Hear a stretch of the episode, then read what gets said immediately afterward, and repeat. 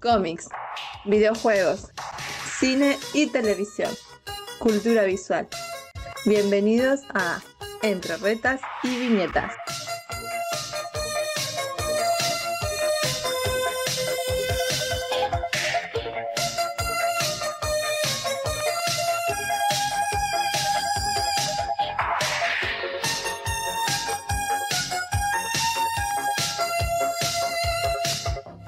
Estoy cansado de estar escuchando noticias de que Will Smith bofeteó a Chris Rock y que si lo van a demandar, que si lo hizo bien, que si no sé qué, que shalala, shalala. Qué. Bienvenido al peor podcast de la historia. Empezando con una gran palabra del buen Pablo. Muy bien, Pablo. Su podcast. Billetas. Eh, Exactamente, pues ya saben, ahí está el buen Pablito, aquí está Ichito Maldad. Episodio, ya ni siquiera llevamos cuenta de episodios, creo no que es el la cuenta, 19, ya. güey, ya, se, ya esto ya se perdió. Pero pues tenemos un episodio más donde eh, vamos a hablar de personajes relacionados con el, un vampiro o un murciélago. Vamos a hablar con, vamos a hablar de Batman, dice la gente del Batman de Marvel y del Batman de Vamos a hablar de Batman de DC, del Batman de Marvel y rematamos con Morbius, que también está basado en un vampiro por Ah, ahí, en sí. un murciélago. una, Así una que- reseña tuya. Ahí me voy a, me voy a mutar. Me voy a mutear para no spoilearme nada. Nah, no les voy a spoilear mucho. Pero pues vamos a platicar un poquito de esto.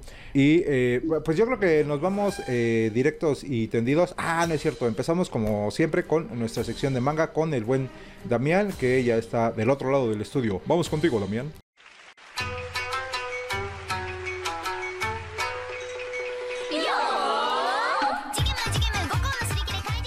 Hola, ¿qué tal, Nakamas? Les saluda Damián de Checa tu Manga y les traigo las novedades por parte de Panini para la primer semana de abril. De 119 pesos, One Piece 84. En 129, Lovely Complex 11. Eden Zero 16. Mao 6.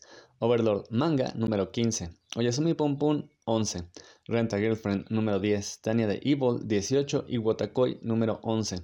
En 139, Bakemonogatari número 10, Chainsaw Man 8, Dorohedoro 7, Golden Kamuy 25, Kaguya-sama 17 y Rosario to Vampire número 10. En 199, Tower of God número 2, la guía de One Piece Blue Deep y en 210, 209, Yu Yu Hakusho número 12. Cualquiera de estos lo pueden adquirir junto con una gran variedad de títulos de cómic y manga en Avenida Tamaulipas, esquina con Alfonso Reyes, muy cerca de Metro Patriotismo en Ciudad de México. Si les queda muy lejos, no se preocupen, pueden buscarme como Checa tu manga en Twitter, Instagram o Facebook. Mándenme un mensaje con su pedido y se los envío ya sea por correos, Mercado Libre o Shopee. Y si me buscan como Checa tu manga en YouTube, pues van a encontrar no solo las ediciones, sino van a poder ver los dibujos de todos estos mangas que les acabo de mencionar. Como pueden ver, tenemos bastante para esta semana. Empezamos con One Piece que tiene dos tomos en este mes, aunque uno es una guía, la última de hecho. Ya salieron la verde, amarilla, roja. Y en esta ocasión tenemos todo el compendio de personajes, armas, naves, técnicas y la historia que ha transcurrido desde que llegaron al Nuevo Mundo, junto con las consabidas entrevistas al mangaka además del capítulo 0, mientras que en el volumen 84 tenemos la continuación del arco de Whole Cake, en donde Sanji, el cocinero de la tripulación, fue secuestrado por su familia, los Beansmoke, para llevar a cabo un matrimonio por conveniencia con una de las hijas de la Shichibukai Big Mom. Pudding, una hermosa jovencita que probablemente podría haberle causado un enamoramiento a Sanji, pero que ahora lo hace por otras circunstancias. Aquí vamos a indagar dentro del pasado de Sanji, sobre todo lo mal que le iba con su familia, y veremos los esfuerzos de Luffy, el capitán, por rescatarle. Yu Yu Hakusho trae una serie de buenas peleas, sobre todo ahora que van en contra de el villano que, después de la saga en las peleas en el infierno, un torneo en el cual Yusuke y sus compañeros resultaron vencedores, tienen que seguir enfrentando la amenaza de una puerta entre el infierno y la tierra que desataría un pandemonio. Y esto, sorprendentemente, es obra nada más y nada menos que de un ex detective espiritual, así como lo fue Yusuke. Por si fuera poco, Kubawara, el único que tiene el poder para detener esta puerta, es secuestrado, así que ahora tienen una carrera en contra del tiempo para poder rescatarlo y evitar que se abran las puertas del infierno. En Tower of God vamos a ver la conclusión de este juego extra en uno de los primeros pisos que les evitaría a Bam y a su equipo el seguir en las duras pruebas. Sin embargo, una inesperada aparición ocurre. Rachel, la más razón por la cual Bam entró a esta torre, aparece intempestivamente a mitad del juego, lo cual acaba por distraerlo y darle en la torre a todos los esfuerzos que habían estado construyendo.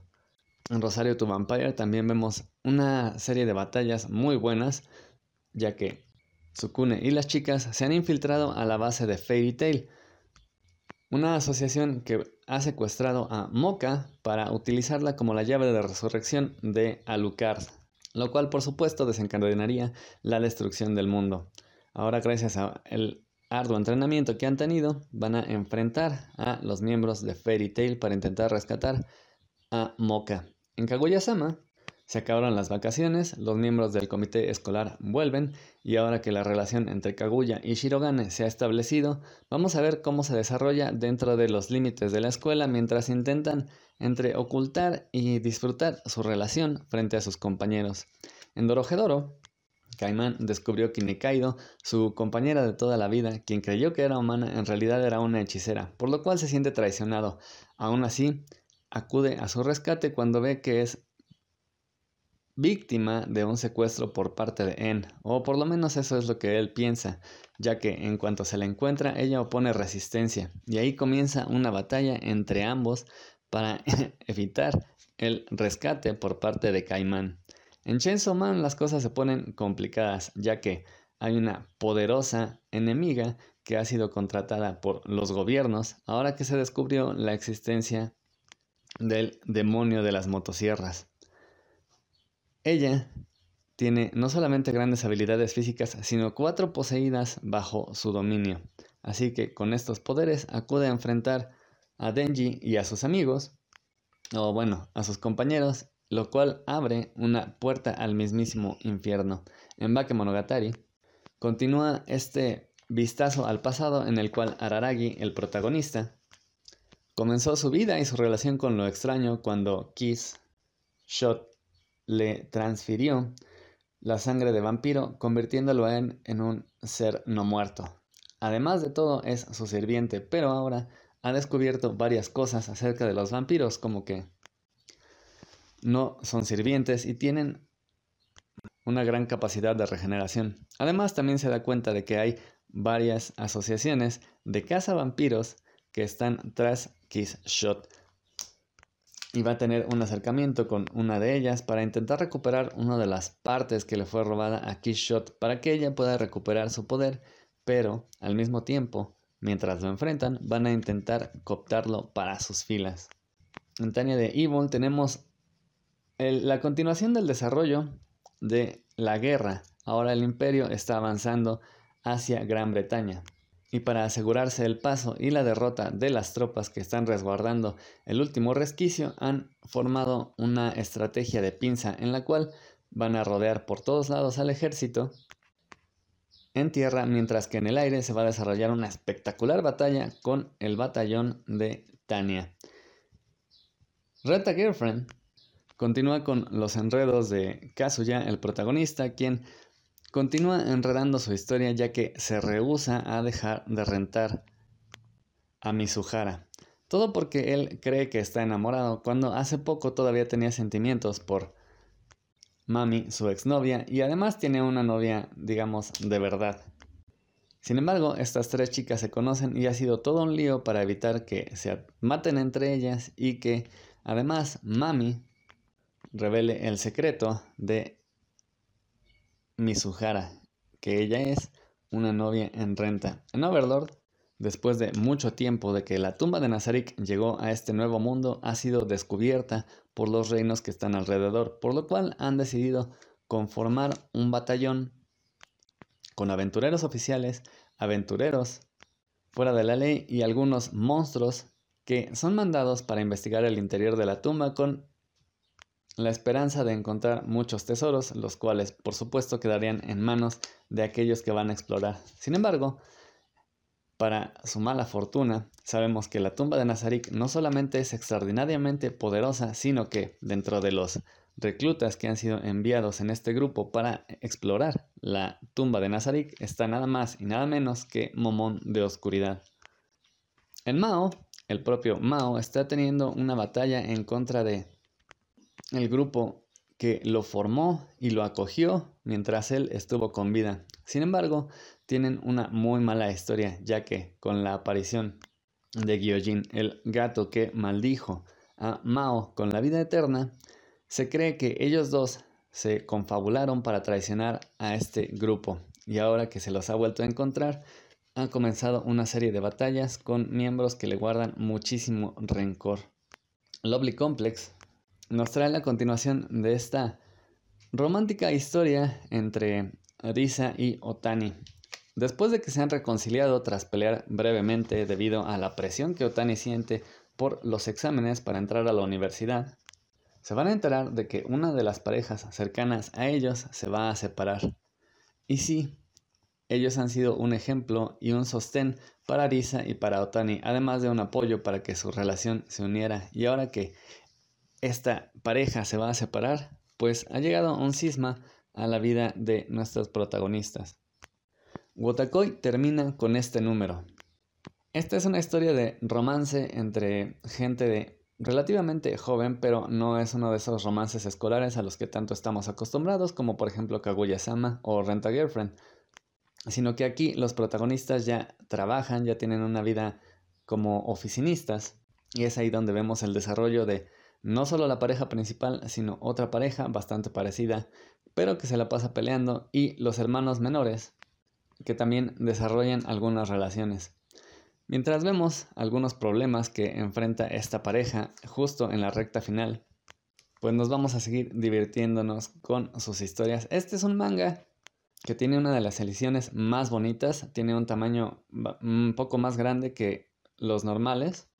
Es muy novedoso y fresco ver romance que no sea escolar, es bastante divertido, es muy ameno, no es una de esas historias profundas, sino solamente algo para pasar el rato, sin embargo se los recomiendo profundamente. Y tenemos también el número 11 de Oyasumi Pum que está próximo a terminar y que nos trae esta parte en la vida de Pum que se ha desarrollado primero de manera que parecía que iba a triunfar, ya que después de muchísimos años de estarla buscando, se encuentra finalmente con Aiko de manera inesperada. Y no solo eso, sino que resulta que comienzan una relación.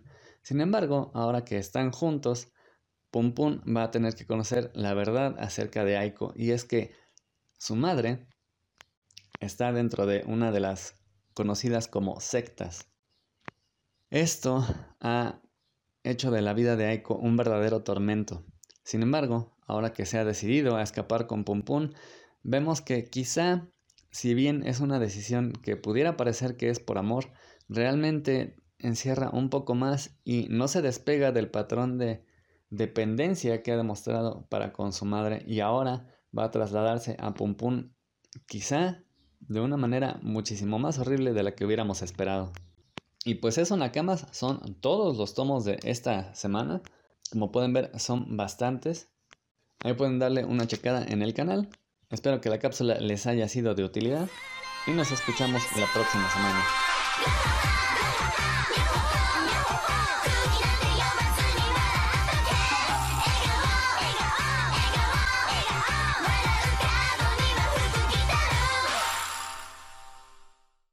Muy bien, excelentes recomendaciones por parte de eh, Damián. Ya saben, ahí está el canal de YouTube Checa Manga para que puedan analizar, eh, para que puedan ver todos los análisis que hace él sobre las publicaciones que están saliendo aquí en México y para que les llegue hasta la comunidad de su hogar gracias a el envío que tiene a toda la República. Así que, bueno, nos podemos ir tendidos con este miércoles estrena eh, esta serie llamada Moon Knight o Caballero Luna o el Batman Blanco o el Batman de Marvel, llámele como usted le quiera llamar. que no tiene absolutamente nada que ver, pero hay gente muy tonta que no tiene ni idea de lo que es el personaje y por eso traje a un experto como es el buen Pablo para que nos platique un poco de el personaje en el papel. Como que un experto. Así, ¿se han oído a Mr. X que es experto en Batman? Bueno, yo tengo a Pablo Aldair, experto en Moon Knight. Mr. P. Mr. P. Aaron exactamente. Exactamente. Bueno, bueno, no, pues no, no experto, experto como tal, pero sí he leído bastante. Ya te he dicho que era uno de los personajes más, más queridos de, de los cómics por parte de Marvel. Y pues que inicia tal cual vemos en la serie, o sea, es un, un hombre cualquiera que, que desarrolla otras personalidades. En este caso, en los cómics es Mark Spector, que es un infante de la Marina. Él es traicionado por, por este, por Bushman, que viene siendo como su contratista. Entonces lo traiciona y supuestamente lo, lo mata o lo deja grave herido. Que este llega arrastrándose a la tumba del dios Khonshu, en donde el dios Khonshu decide hacerlo su avatar y otorgarle el poder, de, el poder y el manto ¿no? del caballero Luna. Ok. Perdón. Entonces a este lo resucita y le da habilidades sobrehumanas, que ya sabemos que es todo lo que tiene. La gente que, que lo confunde con Marvel, pues con Marvel, con, con DC, pues no tiene idea de qué es. Este, este caballero Luna pues posee, digamos, habilidades sobrehumanas, que viene siendo como una especie de suelo del super soldado, pero más del tipo místico. Además de que en sus inicios, cuando apareció con el, con el hombre lobo en Werewolf Unite, ahí él es mordido por este hombre lobo y obtiene el poder de, de la luna, que viene siendo su fuerza incrementada dependiendo de las fases de esta. ¿Como Sailor Moon? Ok, no. Algo así, de hecho por ahí vi un, por ahí vi un meme, creo que, creo que lo estaban compartiendo de la, de la ese, ¿cómo se llama la principal? Se me fue el nombre Serena. de ella. Serena. De ella, pero vestida con, con el traje. Con el de- traje de Moon de. Moon Knight. qué- ok. Se veía muy chido, güey, se veía muy chido la verdad. Valía la pena entonces. Sí, y pues este tipo del, del Caballero Luna, del Marqués Spector, va desarrollando diferentes identidades, pues identidades que él mismo va como creando para distanciarse de su mismo pasado que él tenía como mercenario, porque él era un mercenario, un asesino completo, y pues él empieza a crear este tipo de, de personalidades como para, como para suavizar su pasado, se podría decir. Entonces tenemos a Steven Grant, que, que viene siendo el millonario, y acá no sé por qué es un tipo como, bueno, ya haremos la comparación, ¿no? Pero bueno, viene siendo Steve Grant y viene siendo Jake Lockley, que él es un conductor taxista. Entonces, ¿de dónde lo sacó? Quién sabe, pero bueno. Y tenemos que la IGN enumeró al Caballero Luna como el personaje número 89 de los mejores personajes de cómic. Entonces, Ah, para pues hacer está- una para estar entre los supuesta- primeros 100. Exacto, para hacer una supuesta copia, pues creo que no está tan mal ahí, ahí dentro. Ok. Y eso, eso Sí, como tal pues de lo, los... lo tenemos así, perdón, lo tenemos así como, eh, eh, lo, lo decimos como en sarcasmo, esto de que es el, el Batman, porque pues yo me acuerdo que topé muchos memes que decían eso, ¿no? Que el, el Batman de Marvel y todo, nada más por el diseño de, Sí. del traje, vaya. Pero realmente la historia y el trasfondo del personaje no tiene absolutamente nada que ver. Como bien nos estás este, platicando un poco de su, de su historia y de su paso por los cómics.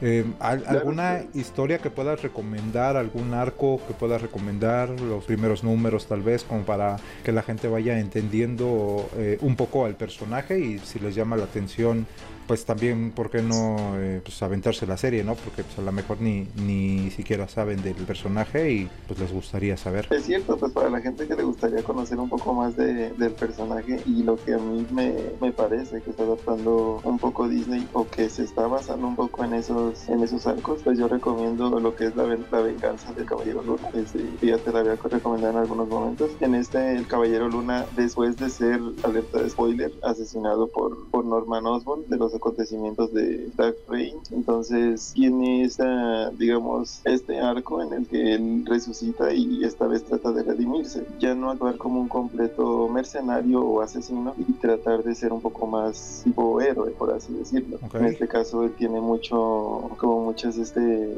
referencias a Spider-Man, al Capitán América, al mismo Wolverine que él admira bastante y que como sabemos en algunos arcos han sido sus supuestos compañeros, pero en sí todo pasaba dentro de la mente de él. ¿no? Entonces Entonces, este es uno de los más interesantes que tiene. Obviamente sus inicios, pues para quien no, para quien no, los ha, no lo ha conocido muy bien a fondo, su primer volumen donde, donde tiene sus enfrentamientos con el hombre lobo y vemos ese poder de, las, de los cambios de, con las fases de la luna, que dependiendo de la fase de la luna tiene este incremento de fuerza, que también es algo muy interesante. Y también recomendaría el de este último que tenemos de, de los Vengadores, de, de este...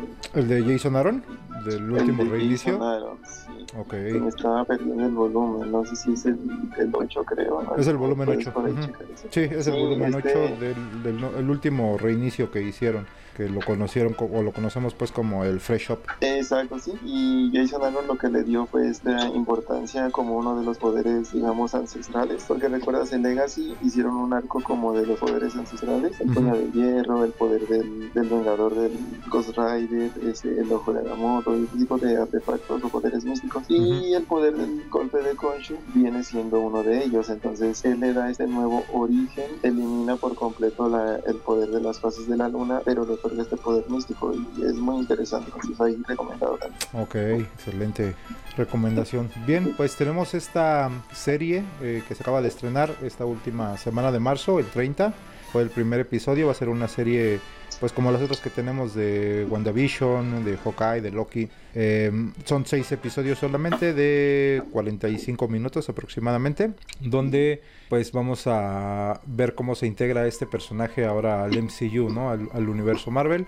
No sé exactamente eh, dónde lo vayan a integrar, si va a ser como parte de los nuevos Avengers que vayan a sacar, o porque no está tan jovencito, ¿no? Hemos estado hablando que nos están ahorita como presentando a los siguientes que van a estar, que serían los Young Avengers, que son los, los niños, pero pues él no, no es exactamente un, un chavito, entonces quién sabe cómo lo vayan a integrar, es lo que vamos a ver dentro de, esta, de este universo, ¿no? De Marvel. Entonces se estrena el primer episodio. ¿Qué tal te pareció? ¿Cuáles fueron tus reacciones? Pues yo, yo esperaba, no esperaba nada, porque sabemos que es Disney y que, el, y que el personaje es un personaje pues muy, ahora sí que muy sangriento, muy, muy violento, Muy darks. Muy darks, pero con luz. Ok. Entonces, sí, digamos que, que este, este personaje daba para, para eso, para ser de otra clasificación, para ser más violento. Y a mí, ya hablando en general del capítulo, sin entrar en spoilers, ahorita lo, lo desarrollamos bien si quieres. Ujú. Me gustó, me gustó el capítulo, tiene, tiene una buena marca en cuanto a las personalidades que él tiene. Ujú. Y este y creo que dentro de lo que trata de, de censurar Disney, yo lo siento que es más como un aviso, como el, como algo que se viene. Ok. Sí, a mí, eh, te comentaba, me eh, estaba pareciendo un poquito, no, no aburrido, pero eh, sí lento, como que no me estaba gustando, porque tenemos el inicio como que empieza luego, luego con mucha acción. Pero dentro de esta acción, las escenas donde se supone que el personaje cambiaba de esta personalidad a convertirse en el, en el pues, personaje violento, vamos, eh, de repente como que se desconectaba, se, se apagaba y era así un cambio de, de escena. Y ya de repente pues se había madreado a todos, había resuelto toda la este la situación, Todo el problema. ajá, todo el problema lo, lo solucionaba y entonces eran así como estos apagones, pero no se veía nada y sí se me hizo hasta cansado, dije, ay no, qué hueva, si va a estar este así, pero también me decías que eh, podría ser precisamente eh, por parte de Disney, de que no te quieren mostrar tanta violencia o, o tanta este, sangre y demás, que tal vez esa era como que la opción. Pero pues eh, sí vemos en el eh, desarrollo de la serie, del episodio, que sí vamos a tener eh, realmente acción por parte del personaje.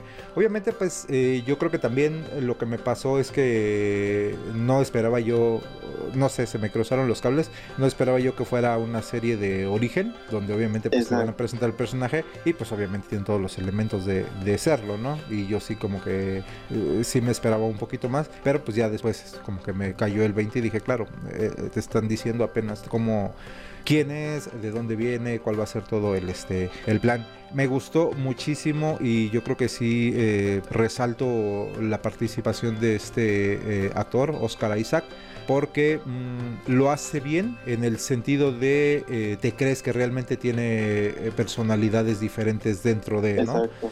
Me recordó un poco al personaje de mm, Split, el de M. Night Shyamalan, que, sí. el de Fragmentado, que tiene muchísimas personajes, ¿no? Que es Patricia y luego el niño y luego la bestia y todo lo demás. Entonces sí te crees realmente que tiene múltiples personalidades.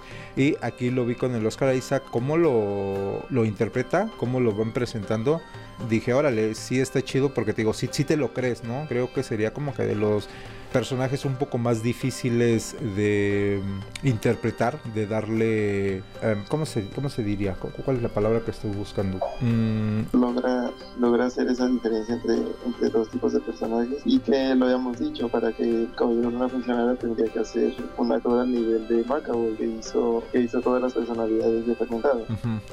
Sí, exactamente. Pues, este logra, logra tener esa esencia en cada, en cada uno de los personajes y que los hacen distintos. El Steve Grant se supone que es como un multimillonario en los cómics y aquí lo hacen como una persona común. Entonces también es para evitar esas comparaciones con, con Batman, que no debería de haber ese tipo de, comparación. Entonces yo creo que esos cambios son para evitar eso. Y de la violencia, lo que te decía, tenemos algunas escenas donde, como dices tú, está metido en algunos problemas y de repente está como que se desmaya. Está medio risa la manera en que él como que se, se va.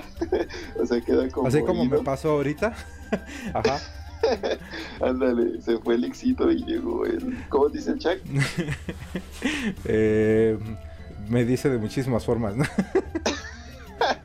me dice mi amor. Pero sí, es, es, era un video. tiene tiene ese, ese momento en el, que, en el que pierde o queda inconsciente y pues obviamente es otra personalidad entre la acción. En este caso vemos solamente los cuerpos, que es algo que te decía. Disney no muestra ninguna escena así como violenta, pero esta vez sí enseña cuerpos, o sea, sí los muestra ahí ensangrentados y tirados. Y el mismo con la mano ensangrentada, que pasábamos de unos detallitos de sangre muy ligeros en Loki y algunos ratos un poco turbios en lo que era WandaVision. Entonces, incluso en la de en la de Falcon, ¿recuerdas cuando cuando ese el Fuse Agent ataca a un tipo y lo mata supuestamente con el escudo, pero no se muestra nada más que una leve manchita en el escudo. Ajá, te ponen como la toma de abajo hacia arriba de cómo él lo está golpeando, pero no ves el, el acto en, sí. claro, claro. Exacto. Creo que Hawkeye también este mostró un poquito esta parte ah, violenta, por así decirlo, con cuerpos y todo, pero eh, sí hay una ligera diferencia entre esa y, esta de Moon Knight. Sí, lo que te digo, en esta, en esta muestra, pues ahora sí los cuerpos, o en ese caso, pues la sangre. Y yo siento, espero no me decepcione, que, que veamos ahora sí, ya en, en los próximos capítulos, pues la personalidad agresiva, que ya lo veamos bien en acción y que no sea tan censurado. Entonces, si eso pasa, creo que es muy obvio hacia dónde apunta el Caballero Luna, ¿no? Que sería Exactamente, ojalá que sí, porque pues no hemos hablado mucho en, en estos episodios o en ninguno de los episodios acerca de este equipo de los Moon Knight Son, pero también se apuntan para allá. Siento que va a ser una, una genialidad dentro del, del, MCU.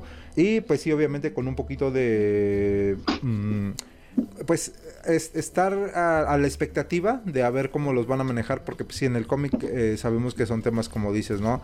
Más oscuros, más darks, pero eh, me sorprende porque, por ejemplo, aquí en esta de Moon Knight, el personaje que...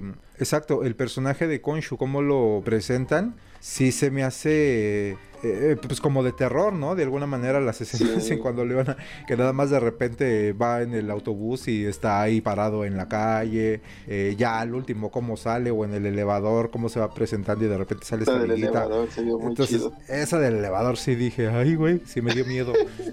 ¿Qué estoy viendo?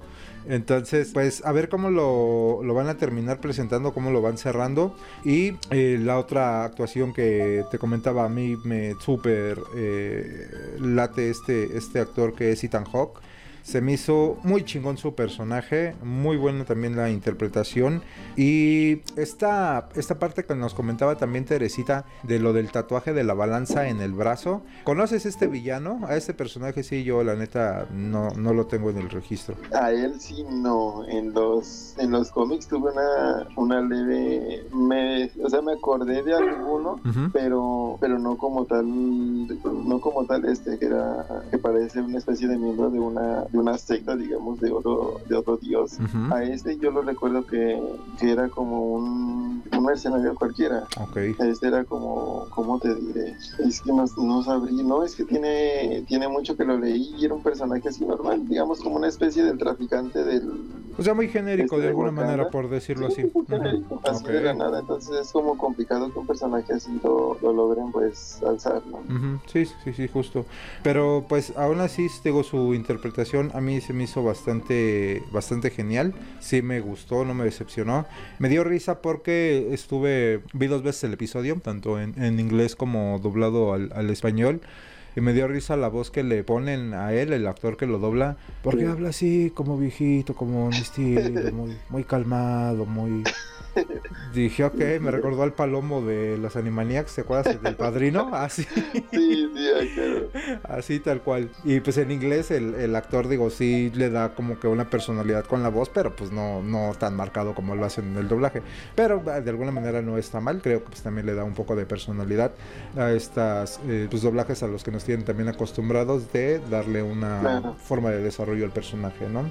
Entonces, pues, sí, y que tenemos rumoreado por ahí el Bushman. Está, estaba rumoreado que iba a salir el, el Bushman. Entonces esperemos tenga por ahí una aparición. O si no al final, güey, ¿te imaginas que nos den una segunda temporada? Fíjate que, que entrevistaron al actor, entrevistó un youtuber al actor, ese, este de Steve Marvel, y le hizo algunas preguntas así al azar hechas por los fans y el actor no se limitó en, en contestar las, las preguntas por lo que no tiene un contrato digamos amarrado a, a Marvel como, como acostumbra este tipo de contratos recuerdas que firmas y te garantizan 5, 6, 7 apariciones pero, pero te tienen amarrado en un personaje en un rol entonces en esta ocasión él simplemente firmó por lo que era su única temporada y si funcionaba y eso pues había un tal vez no más no era como que le ofrecían de una vez ingresarlo a muchos lados o un futuro ya no. Él, él también nos y él dijo confío en lo que en lo que estamos haciendo y no necesito un, un amarre como para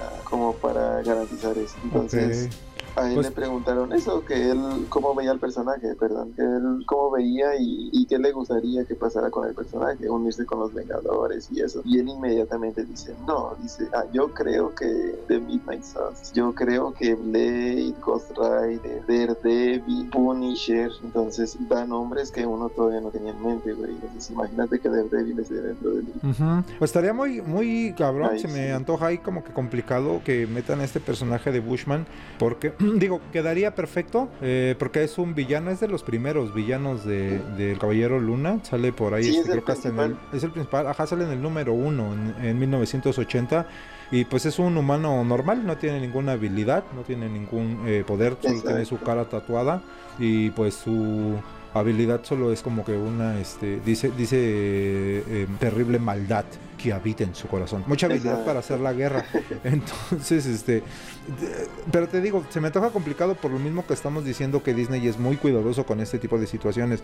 Sin embargo, si, si lo logran integrar de alguna manera que respete un poquito al, al personaje y todo el desmadre que conlleva hacerlo, pues sí va a estar muy chido, güey. Va, va a tener como que pues un buen punch muy interesante ahí. Sí, con lo de con lo de Netflix, o sea, con la con la traída de las series de Netflix a, a Disney, si logran manejar eso, este, ellos siempre imponen su, su control parental y ese tipo de cosas, entonces si logran ahí separar ciertas cosas, que la gente también, digamos, respete, güey, porque también muchas veces Disney se basa en la, en la opinión de la gente. Si la gente no se queja, entonces yo creo que no va a haber un pero en, en dar ese salto, en meter este tipo de series o, o películas más, más violentas sin, sin generar alguna especie de, de disgusto en el público. Otro rumor que estaba pues era ese, que, que Moon Knight fuera, fuera cruzándose con esas series de, de Netflix que ahora pasaban a Disney Plus para irlas incluyendo, e ingresando ahí en el, en el, este, en el MCU y que también formaron pues, parte de un evento grande. Eso Entonces, para mí- las- Sí, sí, sí, dime. no digo cualquiera de las ideas me late. Sí, te digo, eso para mí sería así como que genial, lo mejor que, que podrían hacer. De integrar a los a los personajes de las series de Netflix. Porque pues obviamente no tenía nada que ver con, con lo que era Disney en ese momento. Eh, no, no, no, sé si ya lo tenían tan preparado o qué show, pero pues e, era lo que nos llamaba la atención, ¿no? Como que todos los actos, pues no violentos o no por morbo, sino porque pues son los temas que en los cómics de Daredevil veíamos, de Punisher veíamos, eh, de Jessica Jones, pues era la, la línea, este eh, Marvel Knight, ¿no? Que comentamos, que, eran los, los temas maduros que le llamaban, o para lectores maduros, que a final de cuentas querías ver a tus personajes favoritos de Marvel, pero pues en situaciones eh, pues realmente de, peligro, ¿no? O sea, no nada más así como que, uy, eh, Galactus se los quiere comer o algo cósmico. Exacto, no, no aterriza amenazas. Uh sino aterrízamelos más urbanamente con, con, situaciones tal vez un poquito más pues reales entre comillas, ¿no? De alguna manera por decirlo así. Y estas series de Netflix lograron encajar bastante bien. Eh, fueron decayendo ahí un poquito, creo que para mí como fueron saliendo eh, fue como fueron posicionándose en el top. Primero la tengo al Daredevil, en segundo tengo a Jessica Jones, en tercero a Luke Cage y en último a, este Iron Fist. Iron Fist. Ajá, y por ahí estuvo Punisher. Que, sí, de Defenders ni hablar. Y Punisher que logró entrar y obviamente pues se mantuvo en un, en un buen nivel. Eh, dentro de lo que estaban mostrando también. Entonces, sí eh, se me antoja bastante si lo logran, te digo, eh, meter a este personaje con todos ellos, ¿no? Porque Ajá. Perdón, ¿recuerdas en aquel momento que estaban los rumores de Moon Knight y de Blade, además de Shang-Chi para Netflix y que al final no pasó nada? Entonces es raro que, que, después de que obtengan otra vez esos derechos, no derechos, sino que le quiten todo a Netflix y lo vuelvan suyo, pues pase eso, estén adaptándose a las películas, a series. Y pues eso, si, si Shang-Chi estaba, estaba planeado o estaba pensado para, para estar dentro del universo de Daredevil, al igual que Moon Y Blade, pues se me hace muy obvio que podría ver ese Midnight Suns. O a mí me gustaría mucho el, esa saga de, de ese de Daredevil, la de, se me fue el nombre, el evento ese donde Daredevil trae... Shadowland, no. El Shadowland, exacto, donde trae ese, sí, el poder este del, del, demonio de la mano de él. Imagínate. Sí, claro. Y que también pues tenemos, como va a regresar Daredevil, se hablaba ahí de que regresaba como villano Bullseye, esta vez con su traje y pues con su clásico poder, ¿no? Esa, esta habilidad que le otorga. Se supone que esta, esta espina dorsal que le ponen de Adamantium, ojalá usen el Adamantium. Fíjate que eso estaría chido, ingresar el Adamantium, usar a Bullseye y ponerlo como un villano que expande de Y a mí lo que no me gustó, perdón, fue que Moon Knight no usara un traje, o sea, un traje como, como ese, el carbonario que. Sí, pero pues quién sabe, igual eh, pues te digo, apenas va el primer episodio, más adelante tal vez lo este lo tenga o quién sabe cómo, cómo lo terminen resolviendo esa parte. Sí, sí estaría muy chido, pero no sé qué tanto se arriesgaría ya ahorita Disney, que, que yo digo que ya pues debería de hacerlo, en eh, empezar a mencionar cosas de, como en este caso los mutantes, con lo del adamantium como, como mencionas, eh, porque pues no sé, ya ves que han tenido todavía los, los problemas de que los X-Men eran de Fox y bla, bla, bla, que los mutantes no están integrados dentro del MCU y cuando metieron a, a Wanda y a Prieto, ya ves que no los mencionaban como mutantes, sino les decían que este... Los alterados. Los alterados. Entonces...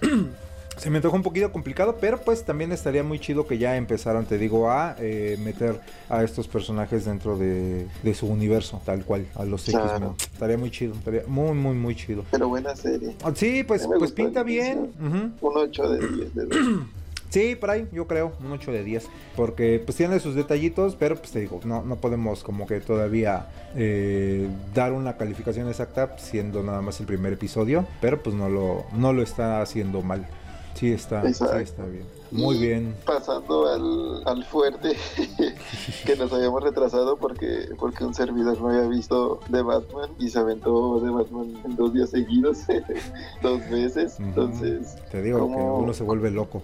¿Cómo viste a este, a este Pattinson? Fíjate que, hablando de la película, perdón, a mí me, me gustó bastante. Yo salí así muy hypeado de alguna manera, pero eh, sigo, sigo insistiendo que no la siento tal cual una película de Batman. No, no, digo, no, no que esté mala, está muy buena. De hecho, se me hace un homenaje completamente a esta película clásica de, de Seven, de David Finch eh, que habla de esto, de un asesino serial, de cómo te los va presentando. Bueno, él, utiliza aquí como que los pecados capitales para este, para los asesinatos que comete, pero es como que un poquito ese ese guiño a este, a este asesino, decían por ahí otros que el asesino del zodiaco y demás, la siento una película obscura en todos los sentidos, eh, que también lo, estábamos mencionando, de alguna manera se siente como que le hizo un, un poquito de, este, de iluminación ahí, pero sí. Eh, eh, está bien Está bien, es, es muy, muy buena. Es así como, como ambientar totalmente lo que es Ciudad Gótica, ¿no? O sea, lo que conocemos como, como Ciudad Gótica, que, sería Gotham. Ahora, lo que sí tengo que decirte es que, que me hizo ruido durante toda la película que siempre estaba lloviendo, güey. Siempre estaba lloviendo. No sé qué pedo con este director y el agua, porque Dije, ¿qué pedo? Solo hay como dos, tres escenas donde no, este, no aparece la lluvia, pero pues hasta el problema final de que se inunda todo y demás. Dije, este güey tiene aquí una, este, una fijación, pero... con el agua. Sí, sí, sí, pero bueno, está bien. Sí, como dices tú, este, o sea, no se siente como una película de Batman, eso sí, sí te lo podría aceptar, porque más bien, o sea, a mí me sirve un poco porque, pues, digamos que es una especie de, origen, ¿no? Estamos hablando de que es el segundo año de Batman, entonces a mí me queda de ver un poquito la parte de, Bruce Wayne, que es un poco más sensible, entonces lo acepto por lo que te digo, está en sus inicios y además sabemos que, que sus padres, pues, es un golpe muy fuerte para su trauma, entonces es como, como normal que tenga ese, este bajón en esas, en esas escenas que vimos con, con Falcone, pero también se mantuvo muy rígido en, en las escenas que vimos en, en, este funeral, ¿no? Que se mantiene muy, muy duro, por así decirlo. O sea, tenga o no tenga el traje. Fíjate que su, exacto, fíjate que su Bruce Wayne, a mí en lo personal de Pattinson, no me gustó, no me terminó de convencer. Em, hay algo que le, que le falta por ahí. Te digo, no de mala manera, simple y sencillamente eh, a, a, nosotros como, como fans del personaje y demás, sí lo sentí así como que ah, te falta algo. Y no porque muchos critican, ay, es que se ve bien emo, es que se pintan los ojos, es que, no mames, puñetas. O sea, eso en los cómics lo hemos visto un, buen de veces y principalmente por lo que estás mencionando.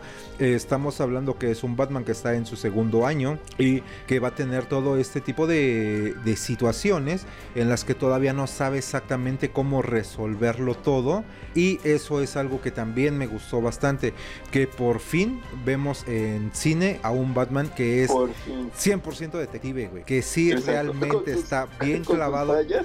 Exacto, exacto. O sea, sí la, sí la cago, pero pues es, mi camino para convertirme en el mejor detective del mundo, ¿no? ¿no? No nací de la noche a la mañana como el mejor detective del mundo. Voy a tener mis, mis errores.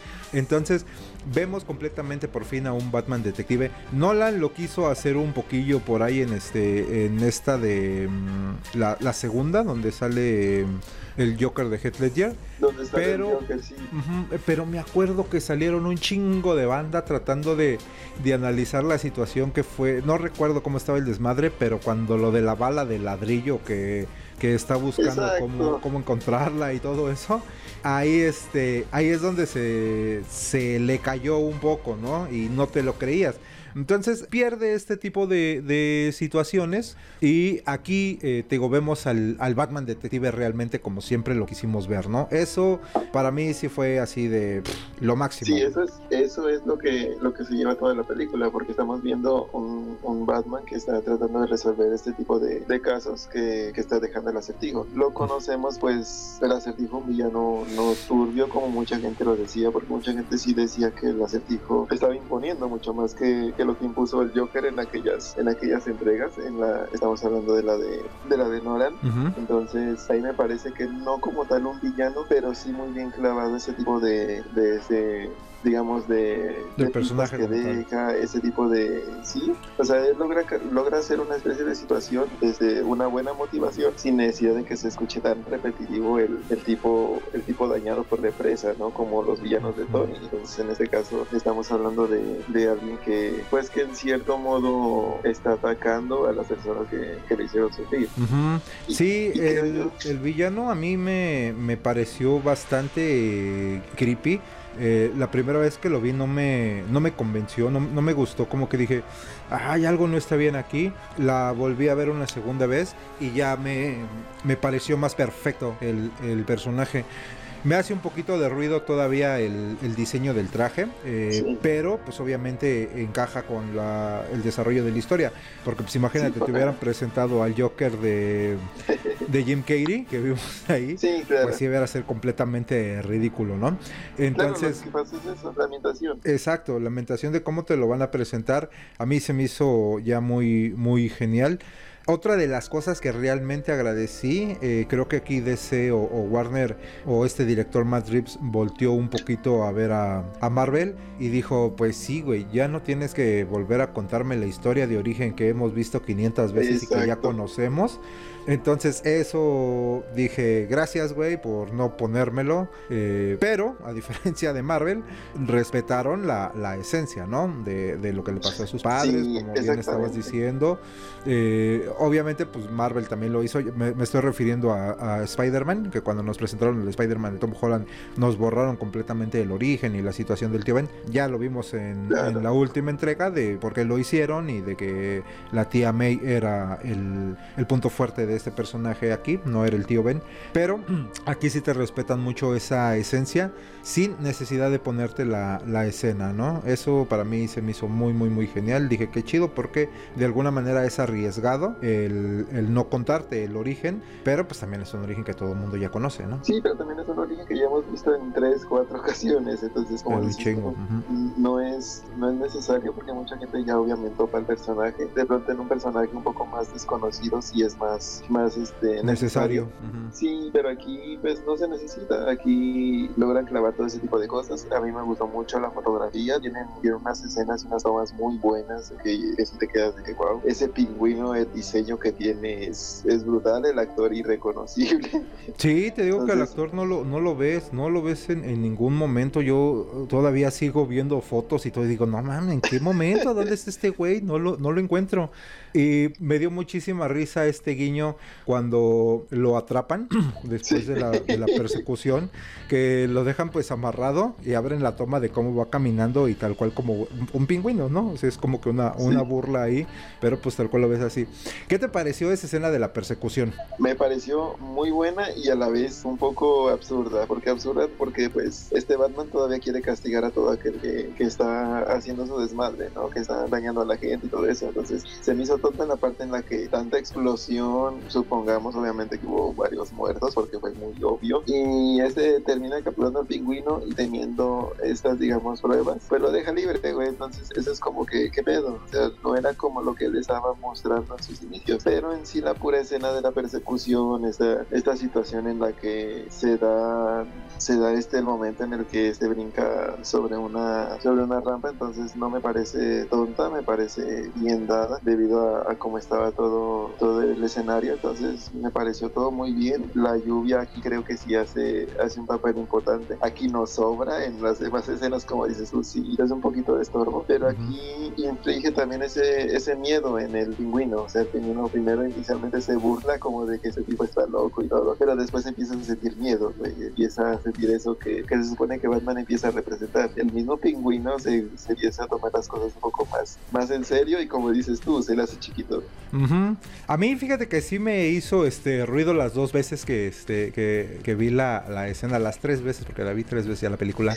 este sí me hizo ruido porque dije es el momento rápido y furioso de la, de la película. Eh, porque lo hicieron así como que convenientemente cae esta, esta rampa donde este güey sale impulsado, pero también como dices, eh, eso es algo que sí me falló, que no hay consecuencias reales de las acciones de nadie. Eh, Exacto. Tienes esta situación en la que eh, estás yendo tras este güey, estás generando explosión, cuántas muertes, gente que, que quedó Sí. ahí, le hablaron a Michael Bay y le dijeron, haznos paro, fílmanos esta escena. De explosiones a todo lo que da y, y no hay ninguna consecuencia. Logras atrapar al pingüino, le sacas información y no hay ninguna consecuencia. Me hubiera gustado eso, o sea, se llevan al pingüino, lo encierran, no importa que después quede libre, sabemos que así funciona. Exacto, exacto, pero dame un, un- un cierre lógico con esta, esta parte que me estás presentando. Justifícame toda esta violencia que estás haciendo, porque pues Batman no, no lo dejaría así. Aunque digo, volvemos a lo mismo de que nada, pues es que es el, el- el inicio, el origen y todo lo demás, pero pues es algo que, que, pues sí es bastante importante como para pasarte por alto ese, ese detalle, no dejarlo como un detalle mínimo, porque no es un detalle mínimo, ¿no? Em, No, porque sí es una escena que le dedican bastante tiempo y, y bastante presupuesto en cuanto a la escenografía. Yo creo que se lleva las mejores fotos. A mí me gusta el, el Batimóvil, este, este carro. Entonces, lo que también me hace un poco de ruido, como dices tú, es el, el inicio de la escena. Este Batman se escapa de, de la balacera que está y lo reta, ¿no? Como unas carreras. O sea, se sube al Batimóvil y lo prende. Entonces, como que le mete turbo, no le mete y me arranco, no me arranco. Y Ajá, ahí fue donde dije, montó ¿qué? al carro y- ¿Qué chingados, güey? O sea, ¿qué, qué estabas esperando? No tiene, no tiene sentido. Es, es ya rebuscarle, ¿no? Lo que están haciendo es como rebuscarle, pero Sí, es que sí son estamos- detallitos que brincan. Son de- detallitos que sí, que sí brincan. Como por ejemplo, la otra es esa, te digo, cuando agarran al Batman. Que supuestamente lo tienen en la estación de policía. Ok, me gusta cómo lo resuelve Gordon. De que eh, haz que me pegas y, y huyes. Órale. Eh, siguiente escena después de eso, que está toda la pinche policía atrás de él y buscándolo. Siguiente escena Ya y no hay así como que ya, o sea, ya se nos olvidó que lo estábamos persiguiendo. Ajá, ya se escapó y nos borraron la mente y ya, ¿no? Eh, no pasa nada. Que También es- dije, Gotham, güey, pues se escapó, ya qué hacemos. Otro delincuente que se va de nuestras manos. Sí, es- te digo, esas cositas son con las que sí, sí tuve este así detalles, pero pues digo, se agradece mucho. Otra de las que estabas diciendo que, que fue de mis favoritas es eh, precisamente cuando como Bruce Wayne enfrenta a, a Ahí en la en el funeral Sí. y Falcone le dice y le empieza a narrar cómo conoció a su padre a Thomas Wayne y te narra tal cual las viñetas de este cómic de Batman Tal Tierra cual. 1 de cuando llega este güey herido a la casa de este del papá de Bruce y le dice papá, sí. haz, haz paro porque me vengo desangrando y Bruce está, lo ves en una de las viñetas que está entre los, los eh, barrotes de las escaleras las viendo toda la, este, la situación, ¿no? Entonces se me hizo así súper, súper, súper chingón ese detalle. Dije, ah, qué buena onda que lo, lo plasmaron así, ¿no? Tal Claro, cual. porque te lo narra y tú, y tú literal lo estás viendo, o sea, no es como que estés solamente escuchándolo, sino que en tu cabeza está pasando toda esta clase de viñetas, como dices tú, que yo juraría vi en la película. Sí, sí, sí, tal cual. Eh, a- a- yo, yo cuando le empecé a escuchar, dije, esto lo conozco, esto lo conozco, esto lo conozco, Sí. ¿de dónde es? Y fue así, te digo, recrear toda la viñeta y dije, claro. Y si no saben de qué estamos hablando, pues les recomendamos que vayan a leer el Batman Tierra de Tierra 1 porque no tiene desperdicio. Creo que también, eh, aparte de estar basado un poco en lo que es el, el año 1 de Frank Miller, también tiene muchísimos eh, detalles de esta de Tierra 1. Eh, tienes a un Alfred más rudo. En el cómic eh, tenés a un Alfred más rudo, que era como Sí. veterano de guerra, que estaba con bastón, que le estaba enseñando como que la mayoría de estos formas de, de combate, de pelea y demás. Entonces me gusta bastante que toma todos estos elementos y los plasma de una manera muy inteligente y muy digerible al momento de ver la película. Y también hablábamos que tiene muchísimos detalles en su de manera Long Halloween. de Long Halloween, ¿no? Para mí Sí. el principal detalle con el que más me brincó es cuando menciona eh, Selina que es hija de, de Falcone. De Falcón. Dije, wow, porque eso pues ya lo habían mencionado en... No recuerdo exactamente cuál es el número en el que lo mencionan, pero lo dejaron como olvidado y cuando lo retoman nuevamente fue en la serie animada, en la película animada de este... De Long Halloween, porque en el cómic no recuerdo si lo mencionan. ¿Te acuerdas si lo mencionan en el cómic? Según yo en el cómic no lo mencionan. menciona. Exacto, en el cómic no lo menciona. Lo menciona en algunos cómics, pero no en ese. Desconocería cuál, cuál número, porque pues sabemos que es casi imposible detectar el número. Pero sí, sí, ella, ella había hecho una mención y como bien dices, lo, lo pasaron a la película de Long Halloween. Pero en el cómic lo que sí se roba bastante es este asesino en serie, ¿no? En el cómic tenemos a Festivo, que, que así es como, o Calendarman, no era Festivo, que es que tantos, tantos nombres, creo que sí era Calendarman y y este... Es que eran tres personajes, ¿no? Al final los que eran el este el asesino o los que estaban ahí, hasta la mujer de Harvey Dent estaba ahí. Que de hecho fue la que se la que se echó parte de la culpa, ¿no? Pero, Exacto. pero estuvo bien en cuanto a la investigación que hizo, todo este tipo de, de cosas. Y me hubiera gustado mucho esta escena eliminada del Joker en la que este Batman va a Arkham y entrevista al Joker y el mismo Joker pues prácticamente le dice todo lo que estaba pasando, la situación tal cual estaba, que vendría haciendo guiño a esta situación en la que él visita al acertijo en The Long Halloween, ¿te acuerdas? Sí, sí, sí. Y esa, y esa escena de, de, cuando él visita al acertijo en Long Halloween, donde habla precisamente también con él, o con Calendar Man, eh, sí. también es completamente un homenaje a El silencio de los inocentes, cuando sí, el personaje claro. de Jodie Foster iba a platicar con este Aníbal Lecter y pues le sacaba información, ¿no? Es, son, son ese tipo de, de, referencias de guiños que te van brincando inmediatamente en cuanto los ves.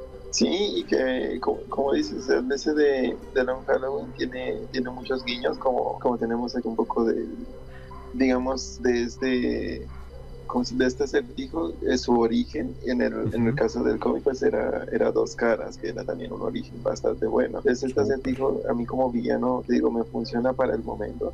No lo dejaría como uno de los, de los grandes villanos. Me, no me hubiera gustado tampoco que sea el Joker. Muchas, muchos hacían hacían teorías de que el Joker era el que manipulaba o el que movía los hilos. Uh -huh. Entonces aquí lo que muestran es que el mismo villano era, era Batman, ¿no? Que él era el que estaba inspirando este tipo de venganza, porque así es como, como se llama él.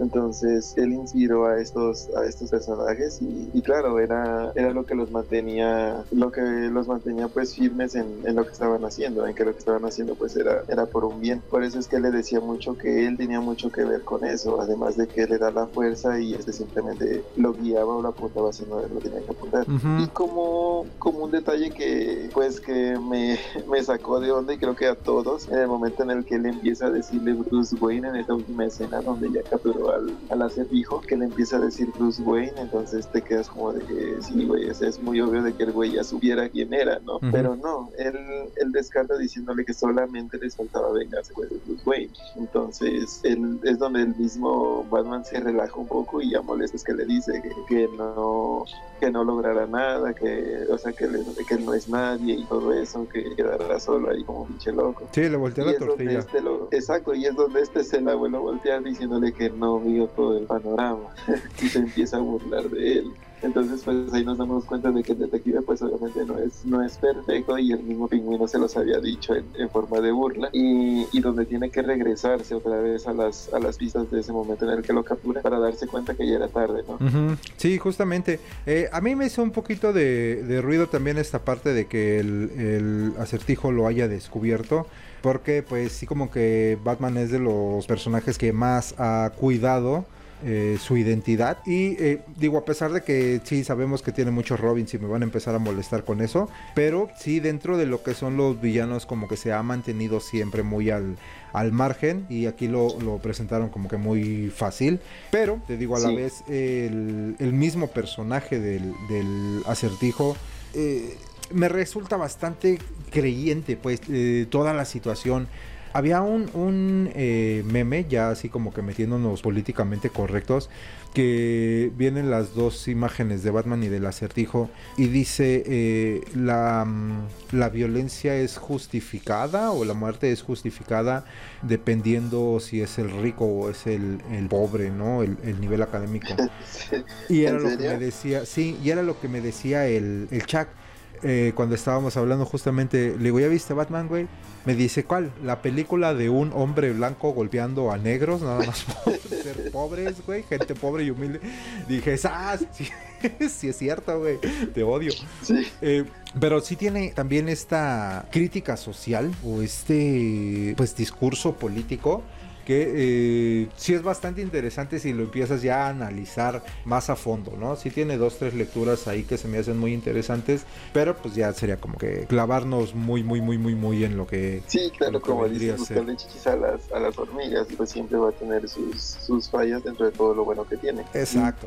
pero generalmente sí creo que, que, nos dio más cosas buenas. A mí, pues tú ya me esperabas mucho, tú sí tenías mucho, mucho yo por verla. Yo tú sí. tú sí ya tenías tu, tu teoría y yo creo que te cumplió en, en, eso. En lo personal, yo no esperaba nada de la película y, me gustó. Me, me, terminó convenciendo el, el, este, el personaje y me deja desear trilogía. Creo que la tiene merecida. Creo que creo que se la merece. Sí, sí, sinceramente. Este, yo también no me, no me agradaba el cast de, de Gatúbela. y, y, fíjate que bien, ella lo hace bien, acaba bastante bien. Se justifican los momentos en que se van conociendo y después termina una especie como de romance raro que, que ya sabemos que, que, pasa pues obviamente de los cómics.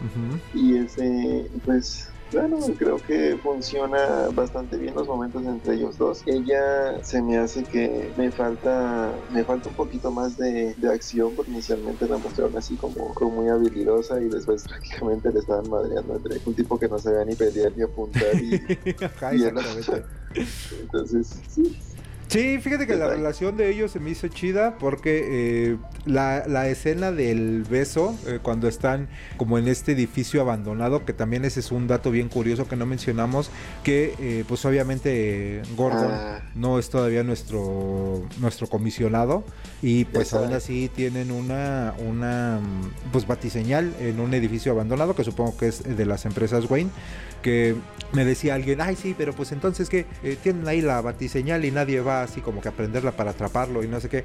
Le dije, pues claro, está justificado que esa propiedad sea una propiedad de, Wayne, de Industrias Wayne, y pues que no cualquiera puede meterse ahí a, con una orden. Si no hay orden, pues no pueden entrar. Luego, o sea, todo está, está planeado, no también está así nada más el chingadazo. Y eh. sabes que me gustó ahorita que, que mencionas esto de la batiseñal, que él desaparece en algunos momentos. Le corta la plática a Gordon, incluso al oficial de policía cuando descubre las listas de las bombas. Y es otro guiño, güey. Estás hablando con Batman y de repente se me da. Sí, no te lo, no te lo ponen tan tan marcada que haga eso, eh, como un recurso que, que, sí es muy utilizado dentro de, sino que nada más hay dos, tres escenas. Tienes razón, eso también se me hizo muy agradable, porque no se te hace como el chiste, ¿no? En muchas de las películas ya lo manejan hasta como, como de broma. No lo, y... no lo usan tantos como para perder ese, esa esencia, sino usan lo necesario. Y lo que te comentaba también, que también ese, me decías que en las películas de Nolan sí usaba bastante el, cinturón, aquí lo usas si acaso dos veces, pero no, te dije que en la eh, en la serie de, de este de la de los 60 en la de Adam West, ahí sí hasta traía su batirrepelente contra tiburones en el cinturón. Aquí cambió el, cambió el repelente por la adrenalina. Tú tenías una teoría por la adrenalina. Tenemos esta escena muy buena, a mí me gustó, en la que este no puede moverse, obviamente, después de tanto plomazo ahí a, ese casi casi a cuerpo a cuerpo. Sí, es acá bien súper rudo esa parte de que eh, lo, los impactos los recibe de frente, güey, los recibe directo y no se anda ahí con miniedades ni nada, sino que es como que todo el quebra que trae ahí, no sé qué pedo, dije, órale. Eh, sí, eso, eso, estuvo bastante chingón. Me gusta cómo lo maneja este director. Incluso mi favorita es cuando va entrando al. cuando va subiendo al edificio este de, eh, de Falconi que sale del elevador, que como pues se va prendiendo y apagando las luces. Y bueno, más bien dicho, no hay luz, perdón, cortaron la luz. Ajá, y los impactos son los que te van echando esta iluminación para que veas. Y cómo ves este güey caminando y estos vatos disparándole y los va quebrando uno por uno. Dices, no seas mamón, güey. sí es súper rudísima esa, esa parte. Eso es lo que, lo que me gustó, pues que el Batman es muy rudo. A mí me gustó mucho la escena donde ya empiezan obviamente, obviamente todos a reunirse en el centro de la ciudad por lo de la inundación y este tipo explota todo el techo y él baja. Esta, esta forma en que la capa está extendida y él, y él va cayendo. Y pues claro que con todo empieza a repartir madras por todo lado. Todo el mundo le dispara. Obviamente tenía que tener algunos, algunas complicaciones porque pues sabemos que no tiene poderes. Pero sin embargo creo que todas estas situaciones muy bien resolvidas. Esa de la capa me gustó, eh, la que estás diciendo justamente, porque se me hizo pues esta escena clásica de cuando él, él cae y la capa viene abierta. Me gusta cómo lo, cómo lo muestra este, este director aquí. Ahora. perdón, perdón, y esa ahorita que estábamos con la capa, me acordé de que él se aventó como, como una especie de ardilla, güey, de, de la esta, esta esa iba. y, y, se me hizo raro, güey, porque pues generalmente todos esperábamos ver esa capa encendida y terminamos con este traje. Sí, eh, creo que tiene mucho sentido que no haya sido con la capa porque su capa de él no, no está reforzada ni nada, eh, o al menos no te, lo, no te lo dicen. Entonces sí me hizo más sentido eh, porque lo hace con, miedo, lo hace todavía, lo vemos que duda al momento de que se avienta. puesto a prueba, o sea, eso, eso de entender. Exacto, exacto, volvemos a que es, es, un origen, es su, año 2.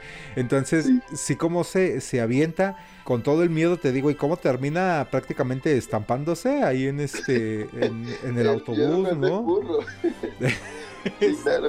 Él ya, él ya sentía cómo iba a acabar y pues, pues obviamente, pues primero la altura, porque estamos viendo que la altura sí es bastante. Y pues otra que de pronto su, su equipo no lo tenía totalmente probado. Entonces él lo tiene obviamente, carga muchas cosas por emergencia, pero que vemos que también no, no las ha utilizado. En este caso también de, de este... Ay, se me olvidó. ¿De quién? ¿De quién? ¿De quién? La, la inyección de adrenalina que, que, él se pone también estamos viendo que, que él, entre el momento en el que está inmóvil, él empieza a pensar pues qué hacer, ¿no? Y recurre a eso, pero también no sabía que se iba a descontrolar así, porque él llega un momento en el que sigue golpeando, sigue golpeando y no se detiene. Entonces se ve como que él también no ha puesto a prueba o, no ha usado todo lo que tiene. Sí, no sabe exactamente cuál va a ser la reacción, como bien dices, y, y se ve aquí nuevamente esta, esta parte. Ahora, ahí, ahí, en ese, en ese último, en esa última escena eh, de la que estás hablando, yo también tengo una queja, porque eh, cuando cae como este espectacular, o está este espectacular colgando, que va a caer al agua y toda la gente está abajo en el agua, él se ah, avienta, él, se lanza para, para evitar que caiga y lo corta. él está agarrando en lugar de que corte desde abajo. Y es así de, a ver, carnal, este, sí, sí, sí carburas, o sea, va, güey, eres nuevo, pero sentido común, güey, o sea, corte el cable de la parte de abajo. Sí, es que Exacto, es lo mismo que yo pensé, güey, cuando dije, cuando vi que el güey, o sea, primero se le quedaba viendo al, a la caja, yo pensé que algo iba a aventar a la caja porque dije de pronto la caja pues algo trae o se va a caer también o algo, pero no, güey, y él corta el cable donde él está agarrado y me quedé, ¿qué pedo? Ese güey puede haber cortado debajo de, las, de los pies si quieres y bien, pero Sí, sales sin bronca alguna, güey, pero... Ahí, ahí dije, ah, ya no le voy a buscar más chichas hormigas, está bien, lo compro. pero sí me, sí, me hizo bastante ruido, ¿no?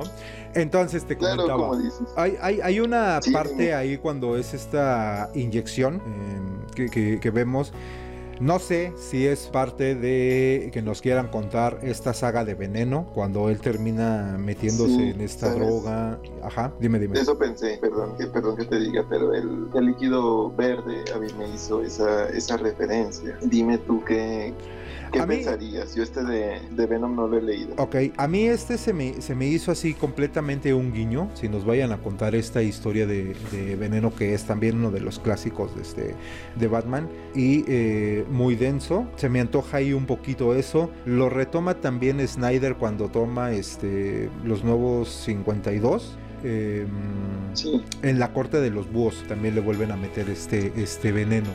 Entonces me quedé pensando en esta teoría de que se supone que ahorita ya deja un poquito más limpia Ciudad Gótica, de alguna manera. Eh, obviamente pues, siempre va a haber delincuentes y todo lo demás, ¿no? siempre va a estar la, la violencia y todo pero que él se sienta con eh, tal vez la, tranquilidad de que está un poco, eh, digo, más tranquila Ciudad Gótica, quieran hacernos un Batman internacional y lo quieran mandar a Santa Prisca para investigar más acerca de esto de los, de los, de los líquidos de veneno.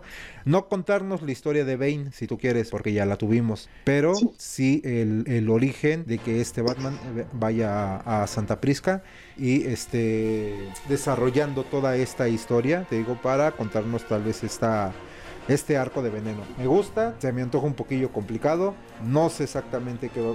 Dicen que, que sí ya eh, que, sí hay plan de la, de la trilogía. Estaba, estaban por ahí en, en, rumores para, para Bane, pero pues no se sabe. Y como dices tú, Bane ya nos lo contaron. Creo yo que repetir a los villanos muchas veces no es algo bueno. Joker ha sido muy, muy recurrente, en este caso funciona porque no, no lo toman como uno principal, uno ya sabe que es el archirrival, entonces a uno le sirve como un buen guiño y, que lo sepan pues manejar en este, en este tipo de, guiones, que, que el clave viene en en lo que dice, no simplemente hable por hablar o un mal chiste, no, esta vez lo vemos más serio, lo vemos pues obviamente más metido en el personaje, la actor creo que lo, lo hace muy bien, no me gusta el diseño como tal, no me convence, pero está adaptado pues a cómo está adaptada la historia, a cómo está ambientada. Justo lo que, lo que me decías, el, perdón por interrumpir, el casco, ¿no? El casco es el que al final no nos convence, creo que a ninguno de los dos,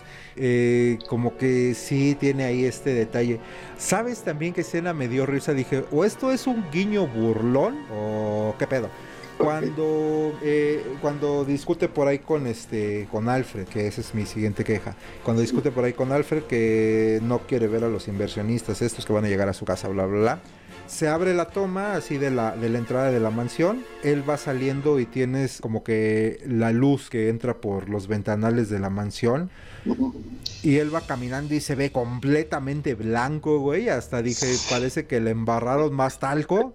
Dije, ya nada más faltaba que me lo pusieran brillando ahí, güey, para que me retorciera yo de coraje. Y diga, soy Edward, mi verdadero nombre. Exacto, güey. Ahí sí me hizo, digo, no sé si lo hicieron así o se les fue el pedo, o si es así como un guiño ahí como en, en burla o algo, porque hasta saca sus lentecitos y se los pone de, ay, acá hay mucha luz. ¿Sabes? Mm, a mí me, hubiera, hubiera, funcionado el casco si en esta última escena de los plomazos le hubieran dado uno que otro en la cabeza. Entonces diría, ah, entonces por eso tremenda placa en la frente.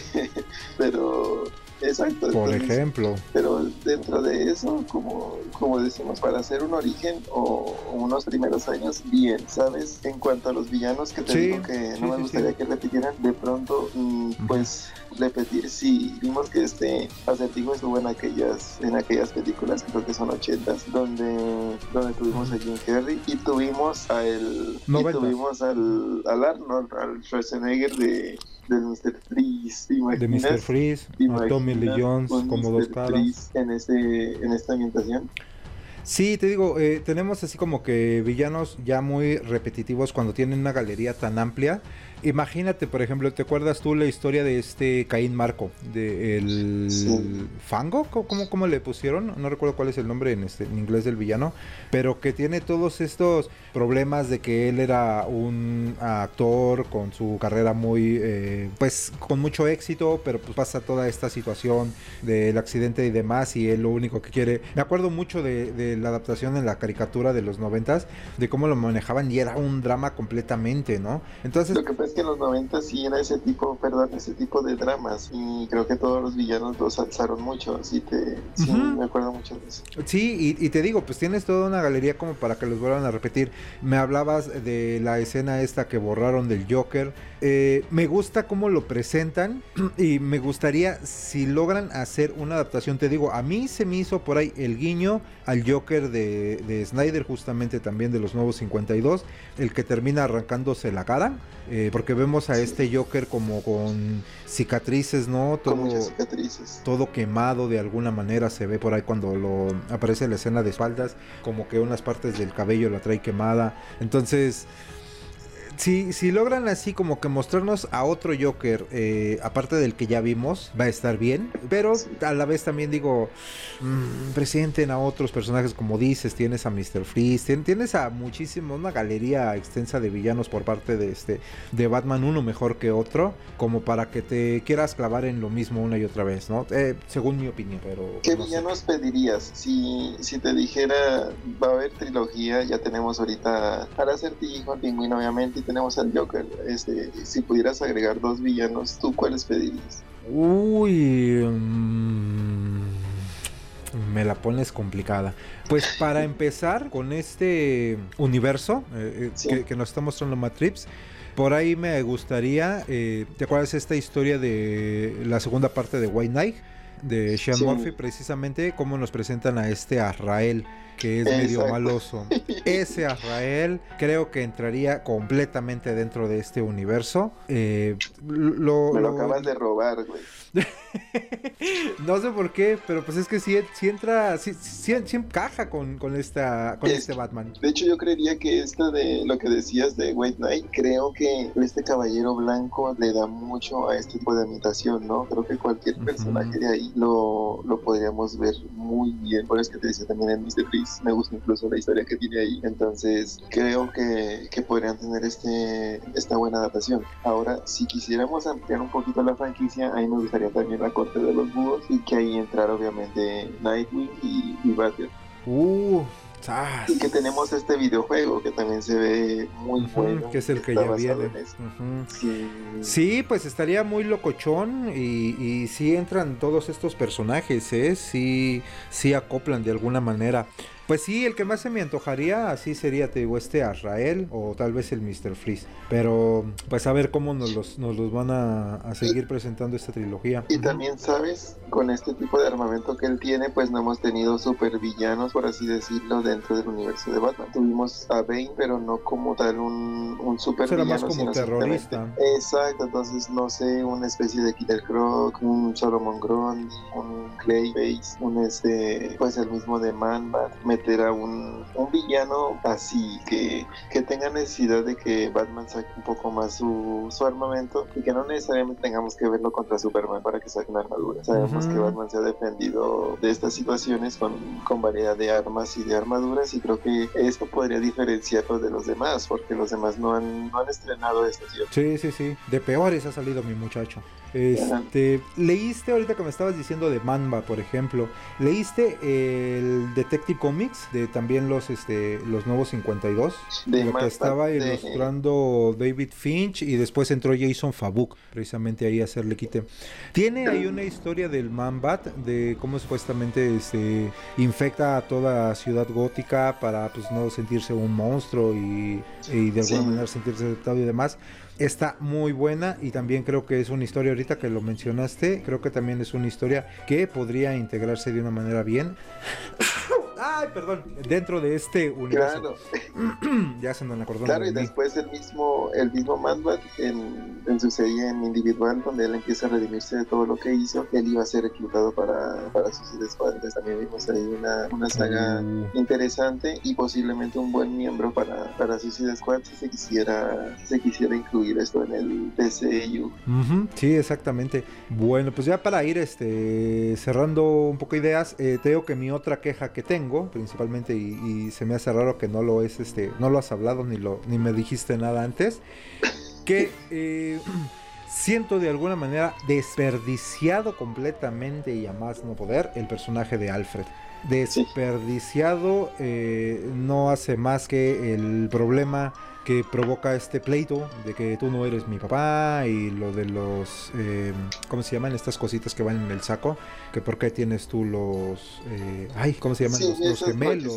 pero no recuerdo. Sí, exactamente. Eh, la escena del hospital que de alguna manera es ahí como que para redimir un poco el hecho de que él esté ahí, discúlpame por eh, como te dije y lo que te dije, bla, bla, bla. Pero aún así, o sea, tienes, tienes a un actor de la talla de Andy Serkins para interpretarte a un Alfred que por mucho, güey, por mucho pudieron haberlo llevado a, a otro nivel, te digo, al como el de Tierra 1, que lo entrena, que, que le ayuda. Aquí, pues sí, de alguna manera está ahí eh, ayudándole con los... de alguna de alguna forma le, le dio esa esa referencia que él lo había entrenado Ujú. algo así algo así hace mención pero sí como dices no tiene mucha mucha importancia como debería de ser de pronto me hubiera gustado que hubiera detonado esa bomba y, y Alfred no hubiera recibido ningún daño ya que se supone que él está preparado para cualquier situación Sí, pues él Entonces- también te lo está presentando que es el, el, que le está ayudando un poco a resolver los, este, los acertijos y todo. Entonces no era así como que para que recibiera justamente el impacto de, la bomba eh, directamente, ¿no? Como que pues ya me estabas presentando a un Alfred que de alguna manera se pudo haber defendido y pues qué óvole, qué pacho. Entonces sí, lo dejan completamente ahí en segundo término. Hasta el Alfred de, del de Nolan tenía más, más peso y me gustó más. Entonces sí aquí me, me queda un poquito a deber este Alfred y sí me decepcionó. Digo, principalmente por, por el actor, que es muy, muy, muy, muy buen actor. Y pues no, no y un poco, fíjate, fíjate Gordon, cuando vimos esta, este enfrentamiento en el, en el centro donde está ya la inundación y todo, y Batman se está rifando los putazos, este Gordon está todo el tiempo ahí, güey, y ningún policía reacciona. Gordon tampoco hace por, por subirse, hace la mención que se va a subir, pero, pero, pues, güey, ya, cuando, subieron ya, ya se había acabado todo el pedo. Entonces creo que también ahí Gordon se me queda un poco atrás en, la acción. Me hubiera gustado verlo un poco más. Sí, justo, ese tipo de, de detallitos, te digo, eh, sí me terminaron haciendo un poco de, de ruido. Y pues como dices, no, obviamente no, no todo es perfecto, pero aún así con los detalles dentro de eh, cumple bastante te hizo ruido al final del día de lo que todos estaban quejando de que hay que un gordo negro y que una gatúbela también afro y que te terminó haciendo ruido? No, sinceramente a mí en cuanto a estos personajes, mientras estén bien dirigidos, mientras no se ve algo forzado y tampoco una referencia toda extraña, por ahí este quién hizo referencia, alguno comentó eso de las creo que fue la misma gatúbela de los mismos blancos privilegiados, algo así. Entonces, no no, fue, digamos, como muy relevante, tampoco fue muy... No, fue algo que te molestara. Los, no, el, los personajes lo hicieron bien, creo yo que estaba como bien dirigido. Y como hemos dicho, o sea, la inclusión a uno no le molesta mientras no sea forzada, ¿no? También no es que Gatubela sea, sea una blanca, este, pelirroja y acá te la hagan morena. Entonces creo que estaba dentro del, dentro del estándar para, para hacerlo. Y Gordon tampoco es un personaje principal como para que te afecte totalmente una, una, una película en el caso donde sí me, digamos, me ofende, no, no ofenderme, sino sí hacerme un poquito de ruido es en el caso de, de Batgirl, que, que sabemos que Bárbara es pelirroja y pues la van a hacer totalmente, pues, negra, por así decirlo. Pero, como te digo, si, si fuera totalmente otro personaje, este, pudieron usar de hecho a otros personajes como, como Batichica y no hubiera pasado nada, pero este tipo de inclusión como forzada sí, sí afecta. Sí lo sientes. Sí, cuando, cuando son personajes principales creería yo. Cuando no son tan, relevantes, pero sí son bien, bien organizados, bien llevados, creo que no. No lo, no lo tomas tan. Ok, ok, ok.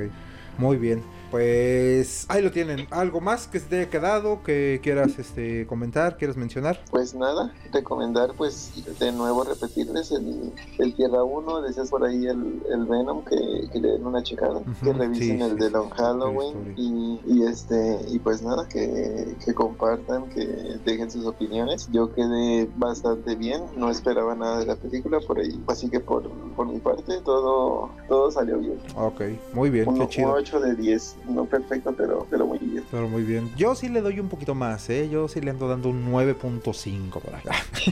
es que tiene sus detalles, pero, pero aún así, o sea, con todos sus detalles, pues salió muy, muy hypeado. Digo, yo sí le tenía mucha, este, mucha fe, mucha expectativa y no me decepcionó. Y pues ya por último, estrenaron también la semana pasada Morbius. Eh, tuve la oportunidad de verla. Uh, tengo opiniones muy encontradas. Me pasa lo mismo que con Batman. Medio me gustó. No se me hizo una película tan mala. Uh, la actuación de Jared Leto no se me hizo pésima, no se me hizo desagradable. Tiene muchísimos detalles, sí. Pero vuelvo a lo mismo, la terminé viendo y dije, no, es una película del Morbius que yo conozco no es una película de mi personaje de los cómics. te digo, no, no se me hizo mal. Eh, es más, de hecho hasta te podría decir, güey, me gustó si la vemos como una película de monstruos, que comparto mucho la opinión que tiene por ahí eh, eh, Carlos Toico. Aprovecho para mandarles un saludo a mis amigos del Palomazo Podcast, para que también los, los vayan por ahí a seguir.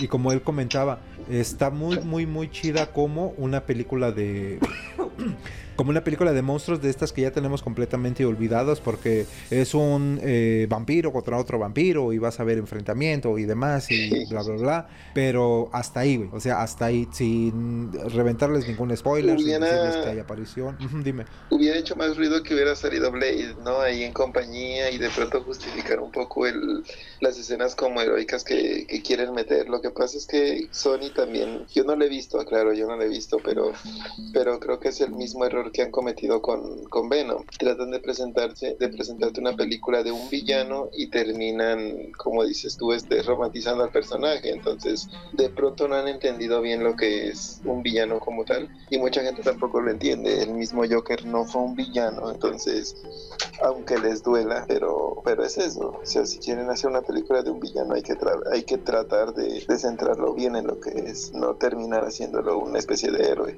Justo, sí, exactamente. Entonces, aquí sí terminan cometiendo como que ese pequeño error, por decirlo menos. Y pues sí me, te digo, no, no, no te puedo decir que es un bodrio como otras películas que he visto y que no lo han hecho bien. Es más, hasta me arriesgo a decirte que me gustó más que, que Venom 2. Eh, pero aún así, pues tiene ahí como que estos, estos detalles, ¿no? Pero te digo, no es, no es, no es mala, la verdad. Eh, Jared Leto creo que, cumplió. A mí también me gusta mucho su, su, trabajo de él, sus interpretaciones no me, no me desagradan, no se me hacen tan pinches. Y aquí en este caso, pues te digo, no, no me terminó desagradando. Dije, está bien, pero bien a secas. Entonces, pues nada, vayan a verla. Lo que les recomiendo es que se queden a las dos escenas postcréditos. Hay dos escenas postcréditos. Yo la segunda no la he visto, pero dicen que es la que cumple mejor, porque pues ya tenía que, salirme. Pero eh, por ahí chequenlo, por ahí chequenlo, tenganlo presente. Y pues nada, gracias por habernos escuchado. Nos escuchamos aquí la siguiente semana con más chisme, con más noticias. Ya saben que tenemos el canal de Entre y Viñetas y la página de Facebook de Cultura Geek. Entonces... Gracias por acompañarnos. La próxima semana tenemos una cita aquí, entre retas y viñetas. Descarga nuestro podcast desde Spotify, Apple Podcast o Google Podcast. Esto lo hago para divertirme, para divertirme, para divertirme. Esto lo hago para divertirme, para divertirme, para divertirme.